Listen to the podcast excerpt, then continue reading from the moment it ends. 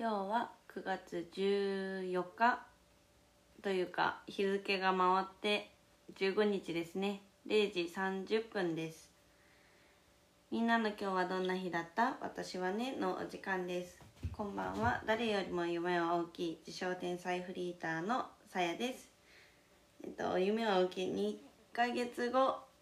海外地球一周に行く自称天才フリーターのさやです。この番組は私の毎日を刻むとともにみんなで一緒に年を重ねていこうよという気持ちでお送りします。月曜日から土曜日にほぼ毎晩配信します。日曜夜10時半からはラジオトークにて生配信しています。一日の終わりにいつ一日のね休憩の時間に SNS を見ながらご飯を食べながら電車に揺られながらはたまた考え事をしながらああれ旅行プランをねあの練りながら何かしながら一呼吸つけるような時間を一緒に過ごしていきましょうということであのそうそうそう旅行プランを練りながらなんて言ったんですけどあのまあ2週間後ぐらいにね私もふと思い立ってまあたまたまな感じが重なって友達と旅行に行くことが決まったんですけどあの始まりましたじゃないですか。あのなんていうの？名前正式名称わかんないけどさ旅行でホテル代が安くなるよみたいなやつが始まったと思うのでぜひねその施策に便乗していきたいと思います。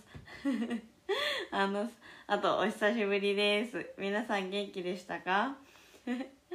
元気じゃなくてもいいんだけどさ生きていれば。今日はそんなお話です。どんなお話？という感じなんですけどまあねあのあそんな話。最近私は全然できてなかったしね。そんな感じです。では次のコーナーに参りたいと思います。それは後ほど話していくのでね。はい。今日の次のコーナーに入りたいと思います。今日のあれこれ。あああの時って言ったあれってこれのことだったのか。を日常の中に作るべく。私がこの日気になったキーワードを紹介するコーナーです。ということで今日はまああのまあいろいろね今日も調べた単語とかはあったんだけど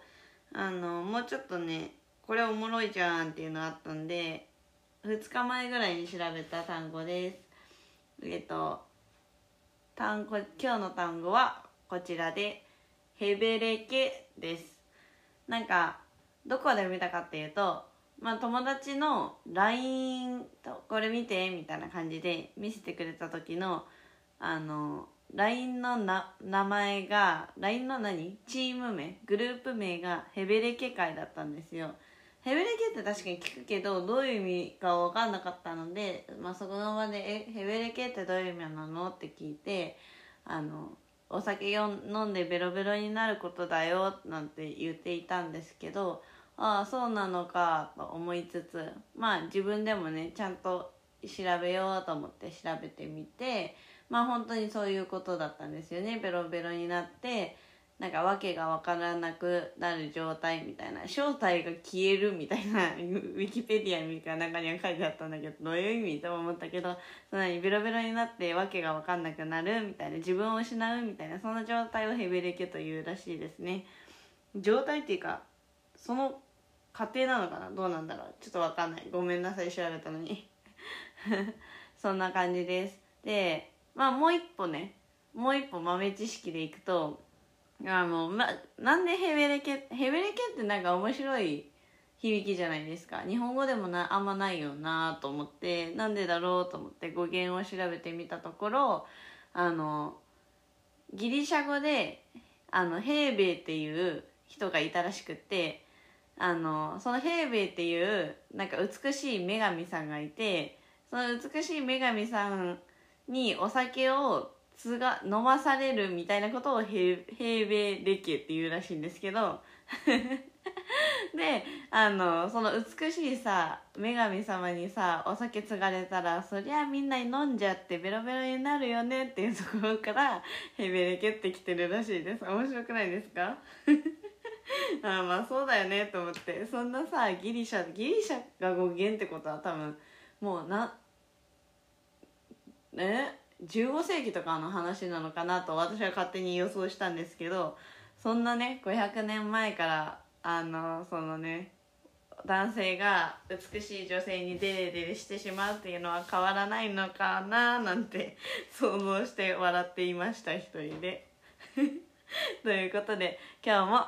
ということでっていうかねあれだけど。はい今日も本題に入っていきたいと思います。今日は第38回「みんなみんな大丈夫だよ」という内容でお話ししていきたいと思います。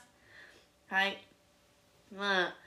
そうね。最近まあ私も配信していなかったのであのこのね 半年あのぼちぼち私のラジオを聴いてる人はまたまた止まってるじゃんって思ったかもしれないんですけどやっぱ波はあって人間誰しも波はあると思うんですけど、まあ、今回もね私はまあ波が来ていたのかななんて思ってるけどね。うん。まあそんなに落ちた波ではなかったんですけどただうーん毎日の生活に熱量をプラスアルファで持って動くことができていない状態っていう感じですかね。まあ最低限はできていたのでそこはまあ花丸ですね。そうそうそう。まあ基本ねみんなもうもう生きてるだけで花丸ですからね。そうそうそう。プラスアルファできたらもっといいよねっていうだけ。でまあ何をしていたかというと最近はまあ友達と会ったりとか誰かとご飯を食べたりとかうん一人になるっていうよりかはな誰かと何かをしてる時間がとっても長かったのでこの自分で考えたりとかその日整理するとかそういう習慣がだんだん薄れていったとともにラジオ配信が少なくなっていったんじゃないかなと私は思ってます。だからまあ前も会った時にラジオ配信1ヶ月してなかった期間があったんですけどその時と同じように日記とかメモとかも全然進まずにまあその日を生きていたという感じですかね。そんな毎日を過ごしておりました。でまあ一つその何「みんなみんな大丈夫だよ」っていうタイトル「みんなみんな大丈夫だよ」とかじゃなくて「みんなみんな大丈夫だよ」っていう感じのあのタイトルなんですけどあのそれでいくと私自身としてもまあ1年前もうなんかメンタルズタボロになった時はよく起きてたんですけど久しぶりにねなんか過呼吸じゃないけど呼吸が荒ぶるっていうか なんか呼吸荒ぶるって言ったらなんかなんかねちょっとあんま良くないかもしれないんだけどなんていうの、まあ、シンプルに過呼吸ですね。が来てあのもう私はもうこれに慣れたから何とも思わないけどなんか懐かしいなって感情すら覚えました。まあそれでちょっとドキッてする時もあるんだけどまあ一旦ね一旦まあこれに慣れて別にどうも思わないことにちょっと自分の成長を感じましたね。そういう意味でも自分で自分にもみんなみんな大丈夫だよを言い聞かせてるっていうところもあります。でねなんでこのタイトルかタイトルにしようかなって思ったかというとあの最近最近というか本当に今日とか急激の今日とかの話なんですけどこの話も。あの友達がねこう強い私の大好きな尊敬してる本当に、まあ、人生で私はこうはなれないだろうなって思うぐらいもう現時点でかっこいいなって思う友達がいるんですけどその友達がねなんかうんうんこの波のあの下の方に下っていうかこう下がっていくところに今いるんだよねって言ってて。でまっすぐ前を見ながらそんな話をしてたんですけどあのスーッとねあの水がねほっぺについててでもそんな姿はうんなんて言うんですかね。もちろんあのなんていうの？同情というか心をよそこその子の心のところにこう沿わせるようなそんな気持ちもありつつも応援するしつ、うん、気持ちもありつつあのその姿を見てねなんか私が大好きだし尊敬するからこそそんな人の涙は美しいなって思いました。最低じゃんでもかもしれない。だけど違う。大好きだし本当にあのなんだろうないろんなポイントでうん。もう素晴らしいなって思ってるからそう思うんだけどまあそんな時にね何ができるかなとかその時はもううん私から言えることってあんまりその子にとってはないのかなとか思っててもうちょっと考えてから言おうかなとか思って今日は一日を過ごしておりました。そんな時にね友達がとさっきまあつい別の友達ね違う友達と電話したんですけどもうねその子もね大泣きしていたんですよ。そうそうそう。そう。でああみんな波あるんだなと思って。電話した友達もさ3人で話してたんだけど1人の子が大泣きしててもう1人の子が実は昨日私もチーンってなってたんだよねとか言って。みんなチーンってなってんじゃんと思って。そうそう自分も含めね。まあチーンってなってたわけではないけど私はまあ下がってたと部分でもあったからまあそうだよねって思いつつでもやっぱりもうみんなね本当に毎日毎日頑張って生きてるのはもうねえそういう意味でもう拍手だし生きてるだけで。生きてるだけで偉いっていうのはもうよく言うんですけどそんな時にね、まあ、電話の中で泣いてる子もいたんですけど友達とね私とねでもすごいじゃん偉いじゃん頑張ったねとかなんかそうやってお互いにうんポジティブなあの言葉を掛け合える友達がいるって幸せだなって思いました。なんか私がこう積極的に今日電話の中で話すポジションではなかったんですけど2人の話を聞いてねもちろん悲しい感情とか悔しいとかまあ涙を流すようなうん嬉しいとは逆にあるところの気持ちを持っている子がいるわけですけどあのそれその子に対する対してかける言葉とかをね私は客観的に聞いてちょっとうるっときたりもねしますね。こう今こう思い返していても素敵だなって思うしそういう友達を大切にしていきたいですね。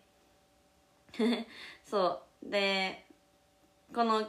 今日大泣きしてた子が私に言ってくれた言葉で言葉っていうかうんポイントで好きなものがあるんですけどそれこそ私がもう大泣きしてその子に電話した時があってそんな時にね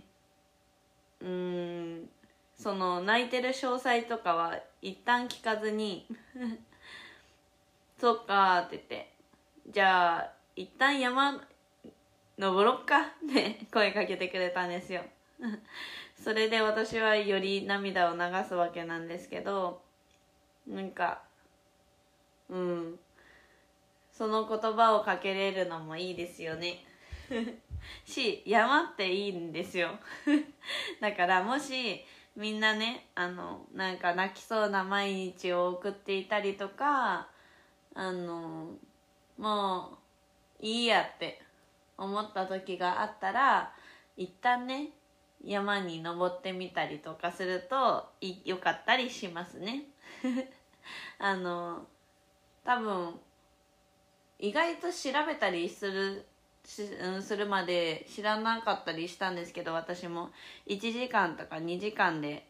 手軽にね登れる山とかもあるしそういう時ってまあ友達とまあどうでもいい話とかまあ一人でも行くのもいいし友達と行ってもいいしあの連絡とかも携帯とかも見ないしねそういう時は。ひたすら歩いて喋りながら汗かいて 綺麗な景色見て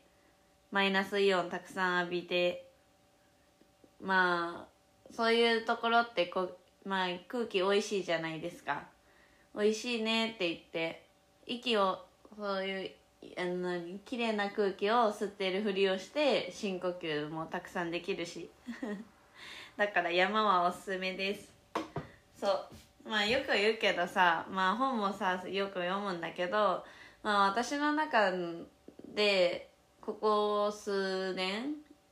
まだ、まあ、いろんな説を提唱してるっていうのはあるんですけどその私が人生の中で今まだねまだ信じてる自分が提唱した説があってその自然と本は裏切らないって思ってるんですよ。だから私もあのこう泣きたくなった時とかこういう最近とかねあもう無理かもって思った時は一旦本を読んだりあの自然にね自然って言ってもまあ私この即席の部分では、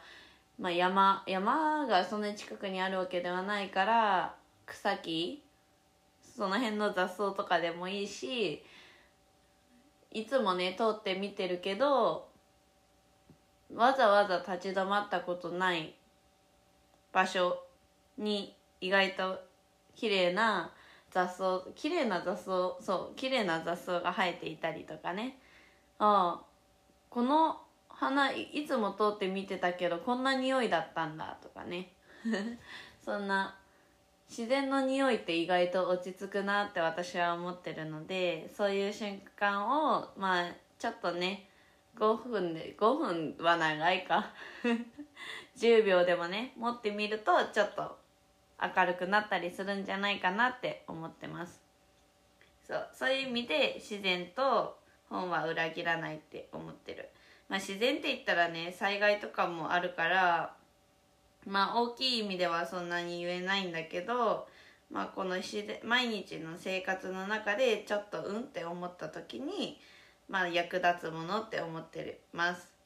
ちなみによくさ映画もいいよっていう人もたくさんいると思うし、まあ、映画が大好きな一員私として言うなら映画はねあの映画もいいんですけどおすすめとしておすすめっていうか私が思うのは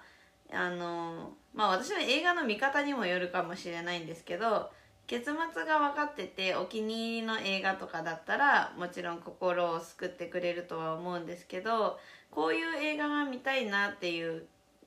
気分があって予想で映画を見るとね意外とね結末って変わったりするし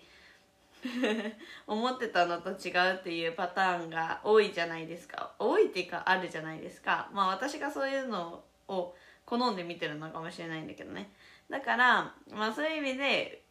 ある意味裏切られるというかね。裏切りを期待して見る時ももちろんたくさんあるんですけどむしろ裏切りを期待して見てるまであるんですけどあの本はねそんなことなく感情をねこう高ぶってらせてくることがない刺激してくることがないのであ読んでる本にもよるからそれは。そうそうそうね。私あんま小説とかはまだね手をつけられてはいないのでそういう教養の本とか読んでるんですけどそういう本はね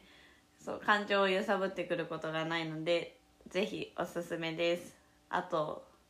山ね。山海もいいけど。海もいいよ。海もいいし。川もいいしあと草買ってみたりとかね。あのおすすめはね近くの家に家の近くにすごいあのなんていうの？おろし卸屋さんみたいな花屋さんがあるんですけどそこでねあの雑草みたいな あの花を買ってきてそうおすすめはちゃんと綺麗に咲いてるやつじゃなくて雑草みたいな草がおすすめなんですけど何がいいかっていうと雑草にさ綺麗な花をが咲くことをそんなにそもそも期待していないじゃないですか。それにもかかわらずサプライズでさいい花咲いたらさめっちゃ嬉しいじゃん。だからおすすめ。咲くって分かってて咲いたらまあもちろん嬉しいと思うけど期待をよ上上上回るよりは普通だし咲くって思ってて咲かなかった時のダメージの方がでかいから私は雑草をおすすめします。もう一つの理由はあの匂いがねいいんですよ雑草って。あの綺麗な花はお花の匂いがするんですけど雑草は土とかね草とかね生命力感じるようなあの匂いがしててこの前友達に「これ最近好きな表現なんだよね」って言ってた表現にあるようになんか「グレート・ギャッツビー」っていう映画のあの違う本の一節に出てくるんですけどちょっと読みたいのそこちょっと待っててね。ここがお気に入りパートっていうところを読みますね。雑草に生命力を感じるっていう話ね。うんとちょっと待ってください。